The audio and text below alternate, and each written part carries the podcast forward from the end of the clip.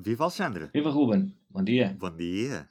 Bom dia, boa tarde ou boa noite, que é um podcast, não é? Sim, é verdade. Isto é como os canais internacionais, é, Exatamente. dá um bocadinho para tudo. É como se, imagina que nós agora dizemos bom dia, se uma pessoa estiver a ouvir à noite, diz, ah, já não vou ouvir isto. Não, deixas sentido, ficar, deixas ficar, por favor. Se estiver a ouvir isto à noite, fique. Exatamente. Ora bem, Alexandre, eh, entretanto, os Estados Unidos já têm um novo presidente. Ah, é? Na última vez que falámos ainda era Donald Trump, mas Joe Biden já tomou posse. E no Senado, esta terça-feira, marca Uhum. o arranque do julgamento de Donald Trump. Uhum. Quais as reais hipóteses de Donald Trump ser condenado neste processo? As hipóteses de ele ser culpado são quase zero. Ora, eh, o que é que acontece hoje, na terça-feira? Hoje, esta, na terça-feira, começa o julgamento, que é a segunda fase do processo de destituição. Eh, só para desfazer aqui um equívoco impeachment, é uma acusação. O, neste caso, o presidente Trump, que é o primeiro presidente da história dos Estados Unidos a ser eh, alvo de dois impeachments, um, e o primeiro a ser julgado depois de já ter saído da Casa Branca, já lá vamos explicar como é que isso é possível. E, eh, ele foi alvo de um impeachment na Câmara dos Representantes, que é o único sítio onde se pode fazer eh, uma acusação um, contra um presidente em exercício do, nos Estados Unidos.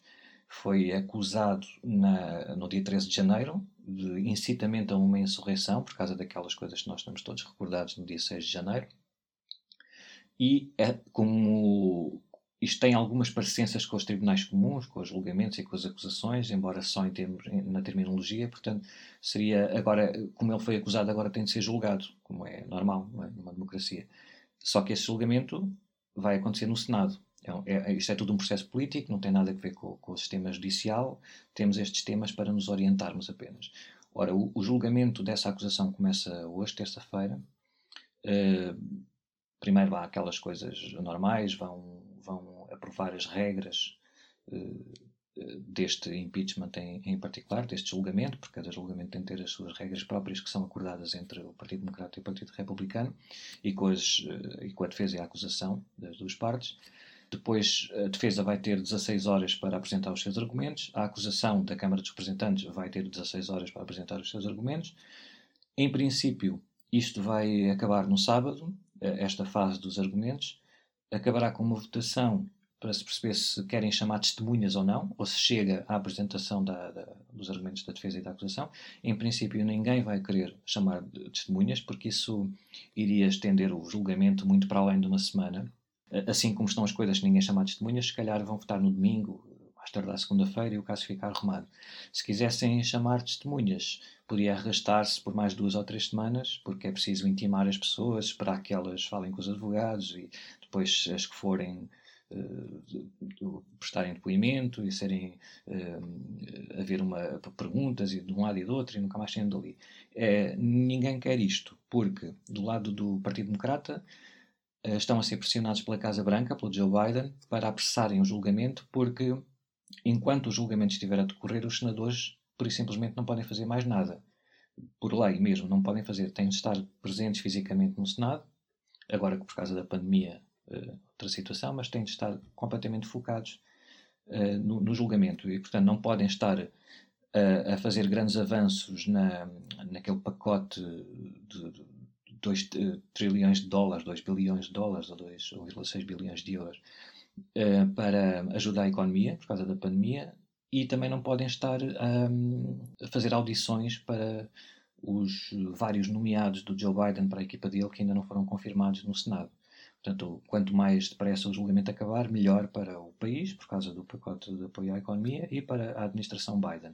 Do lado do Partido Republicano, também não querem que isto prolongue muito tempo, para- já, porque a maioria deles acha que nem sequer devia haver eh, julgamento depois, porque como o Partido Republicano também está numa fase de realinhamento complicada entre hum, perder o pai Trump e agora estar à procura de um novo pai ou mãe e, e, hum, e não ser útil neste ambiente para eles que eh, que haja um julgamento onde a acusação eh, por parte da Câmara dos Representantes do Partido Democrata vai passar e repassar imagens de, de outra vez da violência eh, com testemunhos dos próprios eh, intervenientes, dos invasores, muitos deles a dizerem que estavam ali por causa do, do Donald Trump, portanto a ligarem diretamente os acontecimentos com imagens muito violentas. Uh, e eles também não querem que isso, como vai ser transmitido para o grande público, não querem que isso uh, volte a indignar ou incomodar algumas pessoas no Partido Republicano, porque estas coisas acontecem muito depressa. Nós recordamos que poucos dias depois, até poucos dias depois da invasão, no dia 6 de janeiro, até parecia que havia senadores republicanos dispostos a condenarem o, o presidente Trump. Agora, na semana passada, 45 republicanos uh, fizeram lá uma votação uh, e disseram que nem sequer queriam que, que, que, que haja julgamento. Portanto, passou só cinco, mais ou menos cinco republicanos é que estão dispostos a votar contra o presidente Trump. Isto numa questão de um mês, pouco mais de um mês, a coisa esfriou bastante. Portanto, também não querem que os eleitores republicanos sejam recordados dessas imagens. Uh, por isso, este julgamento vai ser, à partida, relativamente rápido em relação até ao, ao primeiro do presidente Trump, que começou em janeiro e só acabou em fevereiro e demorou muito mais tempo. Uhum. Este julgamento decorre numa altura em que o Partido Republicano está órfão de Donald Trump, deixa de ter um presidente que suportou durante todos estes últimos quatro anos e deixa de ter uma liderança política clara. Se o Partido Republicano se moldou para o trumpismo nos últimos quatro anos, nesta altura não há uma clara definição daquilo que vai ser o Partido Republicano nestes próximos quatro anos ou nos próximos dois anos até às eleições intercalares. Sim, não, isto é, é uma fase muito complicada para o Partido Republicano porque hum, quer, quem, quer se gosta ou não se gosta de Donald Trump ou, eh, havia uma definição. O Partido Republicano, de facto, nos últimos anos transformou-se no Partido de Donald Trump. Não havia nenhuma dúvida disso. Eh, e, e a, o eleitorado dizia isso, disse isso repetidas vezes nas eleições. Não havia nenhuma hipótese, não havia nenhum escape, não havia, não havia nenhuma solução para o Partido Republicano para se afastar do Trump e manter-se como um, um, partido competitivo. Portanto, era, havia uma definição. Mal ou bem, havia uma definição. Neste momento não há. Neste momento vê-se que há um eleitorado que continua muito fiel ao Donald Trump e uma liderança do Partido Republicano que o que mais deseja neste momento é que o Donald Trump desapareça. Só que essas coisas não acontecem assim por magia e, e leva o seu tempo e é preciso alguma calma e eles também não querem enfurecer ainda mais os eleitores. Isso, em parte, explica o esfriar deste sentimento em relação ao que aconteceu no dia 6 de janeiro.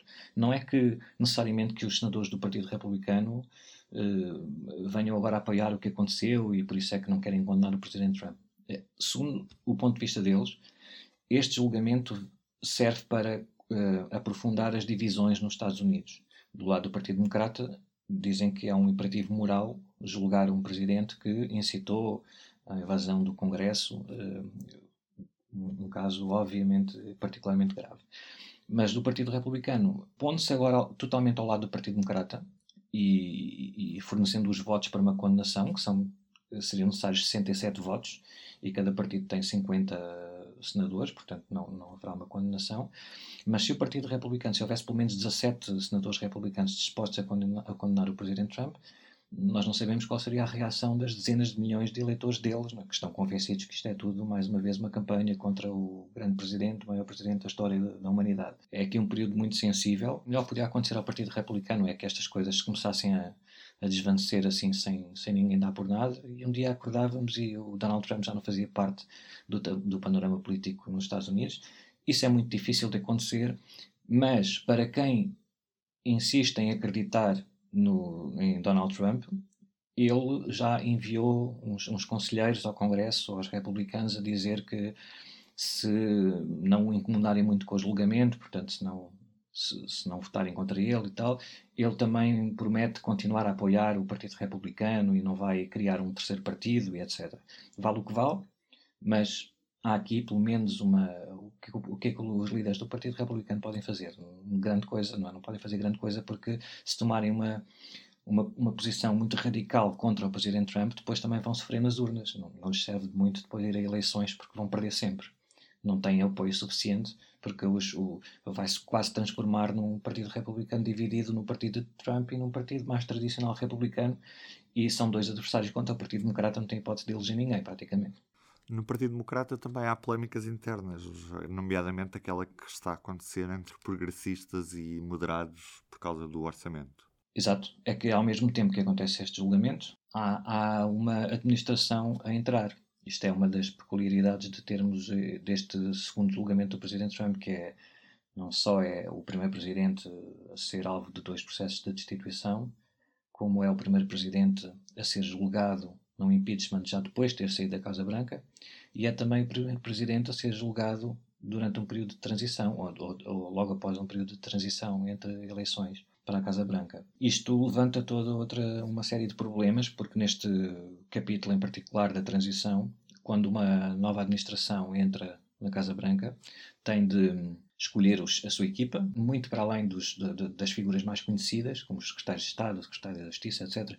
Há dezenas e centenas de outras figuras importantes para o funcionamento do governo americano que hum, são nomeadas pela Casa Branca e têm de ter a confirmação do Senado, portanto, têm de ser eh, ouvidas né, em comissão e depois há uma votação e depois vai para o, para o Senado e o Senado tem de votar e aprovar ou não aprovar. E estes processos para cada uma das pessoas é, ainda demora algum tempo. Ora, fazer-se um julgamento, que é um processo que exige por lei que os senadores estejam completamente concentrados uh, só no julgamento, adia as nomeações. Portanto, isto causa ali uma, um problema ao Partido Democrata. Depois, para além disso, há também, está também a ser discutida uma proposta, um plano, um, um pacote de, de, de, quase 2 bilhões de dólares para incentivos e ajuda à economia por causa da pandemia.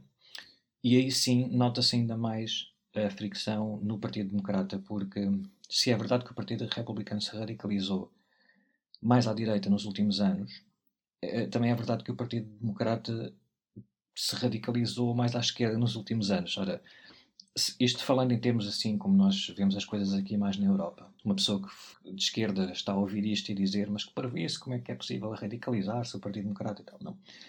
É, para o que interessa, para aquele contexto, é isso de facto que se tem passado. Portanto, se, se tomarmos uma, uma congressista como a Marjorie Taylor Greene, não sei se as pessoas já ouviram falar, mas uma congressista que foi eleita agora para o partido para, o, para a Câmara dos Representantes pelo Partido Republicano e e, e, tinha, e escreveu posts nas redes sociais de apoio àquelas teorias da conspiração mais rebuscadas e desde que o 11 de setembro, desde que não, não houve nenhum avião a chocar contra o, o Pentágono nos atentados terroristas do 11 de setembro, até esta teoria do QAnon, dela defende tudo e mais alguma coisa. Isto é, para nós é evidentemente uma radical. Ora, para muitos eleitores do Partido Republicano, Alexandre Ocasio-Cortez, Rashida Tlaib e outras congressistas de, de, de, desta área ideológica do Partido Democrata também são radicais. Para, para, o contexto é o que interessa, não é? Bem, a nossa opinião é com este tipo de posicionamentos no Congresso fica muito mais difícil uh, encontrar um consenso e haver diálogo para, para, para, um, para um consenso. E no Partido Democrata, o Partido Democrata também começa a ficar um bocado refém, uh, refém desta. Um, luta entre progressistas e uh, políticos mais centristas ou mais à direita, vá falando assim. E, e isso está a acontecer agora na, nas discussões para a aprovação do pacote de ajuda à economia, porque uh, o Partido Democrata, como ficou em maioria no Senado, uh, é o Partido Democrata que nomeia, que escolhe os líderes das, das várias comissões. E quem está a liderar a comissão que prepara o orçamento do lado do Congresso, porque depois há uma equipa da Casa Branca e aquilo depois tem de ser misturado. No lado do Congresso é o Bernie Sanders, nada mais nada menos do que o progressista. Portanto, o progressista Bernie Sanders está a exigir coisas para este pacote de, de, de, ajuda à economia, que incluem, por exemplo, o aumento do salário mínimo federal de 7 dólares e meio para 15 dólares por hora, para o dobro. E há alguns senadores uh, menos progressistas no Partido Democrata que não querem isso, que defendem aumentos mais incrementais para não eh, prejudicar as empresas, etc. Aquela visão diferente dos progressistas. E eh, não havendo eh, nem sequer consenso total na bancada do Partido Democrata, estamos a ver que há ali um problema porque os progressistas já começaram a dizer então para que é que apoiámos o presidente Biden, conquistamos a maioria no Senado, mantivemos na Câmara dos Representantes e depois não querem nem sequer aumentar o salário mínimo, que era um, tipo uma exigência do, da ala mais progressista de, de há muito tempo para cá. É essa a divisão, basicamente, no, no, Partido Democrata entre os progressistas e os mais moderados, e é uma altura muito confusa de realinhamento nos dois grandes partidos que ninguém sabe como é que vai acabar. Voltando a centrar a nossa conversa no impeachment de Trump, este acaba por ser um processo inédito porque decorre quando o presidente que é acusado já não é presidente. Qual é que vai ser o resultado disto? Na prática, Donald Trump já não pode perder o, o mandato como, como presidente dos Estados Unidos, Mas o que é que pode acontecer ao ex-presidente Donald Trump se o processo for até ao fim? Indo direto ao assunto, esta questão só poderia ser resolvida pelo Supremo Tribunal. Ou melhor, só com uma decisão do Supremo Tribunal é que provavelmente todas as partes iriam aceitar uma, uma posição final sobre isto. Mas isso em princípio não vai acontecer e o que, o que, o que se passa é que na Constituição dos Estados Unidos não, a Constituição dos Estados Unidos não tem lá explícito eh, que um, um ex-presidente pode ser uh, julgado ou ser alvo de um processo de, de destituição. Uh, a linguagem utilizada fala no impeachment do presidente, no julgamento do presidente. Portanto, é isto que os, as pessoas que, que, que, acham que o Senado não devia estar a julgar o Trump por ele ter saído da Casa Branca, essas pessoas apoiam-se nessa, nessa linguagem para dizer que não faz sentido porque ele não é o presidente. Ora, o, o Donald Trump foi acusado quando ainda era presidente, mas isso não importa muito porque a questão é agora o julgamento, a segunda fase do processo. Um certo consenso entre os especialistas, até, uh, o, por exemplo, no domingo, no Wall Street Journal, houve um, um dos, um dos advogados mais conhecidos no Partido Republicano e que tem sempre, eh, por exemplo, foi advogado do antigo presidente da, da NRA. Eh, um, ninguém põe em causa o, o republicanismo deste senhor. E ele vem explicar com um texto muito breve porque é que é constitucional julgar um presidente que já não esteja na, na Casa Branca. Porque na Constituição um, a, a, afastar um presidente do cargo não é a única punição para um, um ex-presidente ou para um presidente. Portanto, o que o impeachment diz é que se ele for condenado, é imediatamente afastado do cargo. E depois, a Constituição também diz que pode haver uma punição adicional, que é a proibição de essa pessoa voltar a candidatar-se à Casa Branca, ou um cargo público, porque o impeachment não é só para presidentes, mas isso não interessa para aqui. Ora, recordo aqui que Uh, o encadeamento é este o processo, segundo a Constituição. Há uma votação no Senado em julgamento. Se houver, neste caso, 67 votos a favor da condenação, o Presidente é imediatamente afastado do cargo. Portanto, naquele preciso momento, o Presidente deixa de ser Presidente. Já, nesse momento, ele já é ex-Presidente. Portanto, é, está na mesma situação que o Trump está agora. É um ex-Presidente. E, do, ainda durante esse julgamento, o presidente é afastado com, com 67 votos e logo a seguir o Senado pode votar, no minuto a seguir, se quiser, uma hora depois, pode votar para que ele seja proibido de se voltar a candidatar. Numa votação que já só precisa de 51 votos. Portanto, o que é que, o que, é que decorre daqui? Que é possível, sim, um ex-presidente ser proibido de voltar a candidatar-se, porque no momento em que ele é condenado, automaticamente deixa de ser presidente. Portanto, o que diz este especialista é que se a Constituição só prevesse uma punição, que era o afastamento do cargo, para um presidente condenado, então talvez houvesse aqui alguma, alguma razão para quem defende que o Senado não podia julgar o Trump porque ele já não está na Casa Branca. Mas a Constituição prevê que esse presidente condenado também pode ser proibido. E essa proibição só pode acontecer depois de ele ter sido afastado. Portanto, a própria Constituição diz indiretamente que um ex-presidente pode ser alvo de uma punição adicional e é esta a explicação para, para o julgamento do Donald Trump. Então, Alexandre, um grande abraço e até ao próximo episódio. Pronto, vamos ver se temos episódio nos próximos dias com a votação, assim, não é? Fica combinado. Não, não vou dizer fica a promessa para não falharmos, mas fica combinado. Um grande abraço. Um abraço, até à próxima. O público fica no ouvido.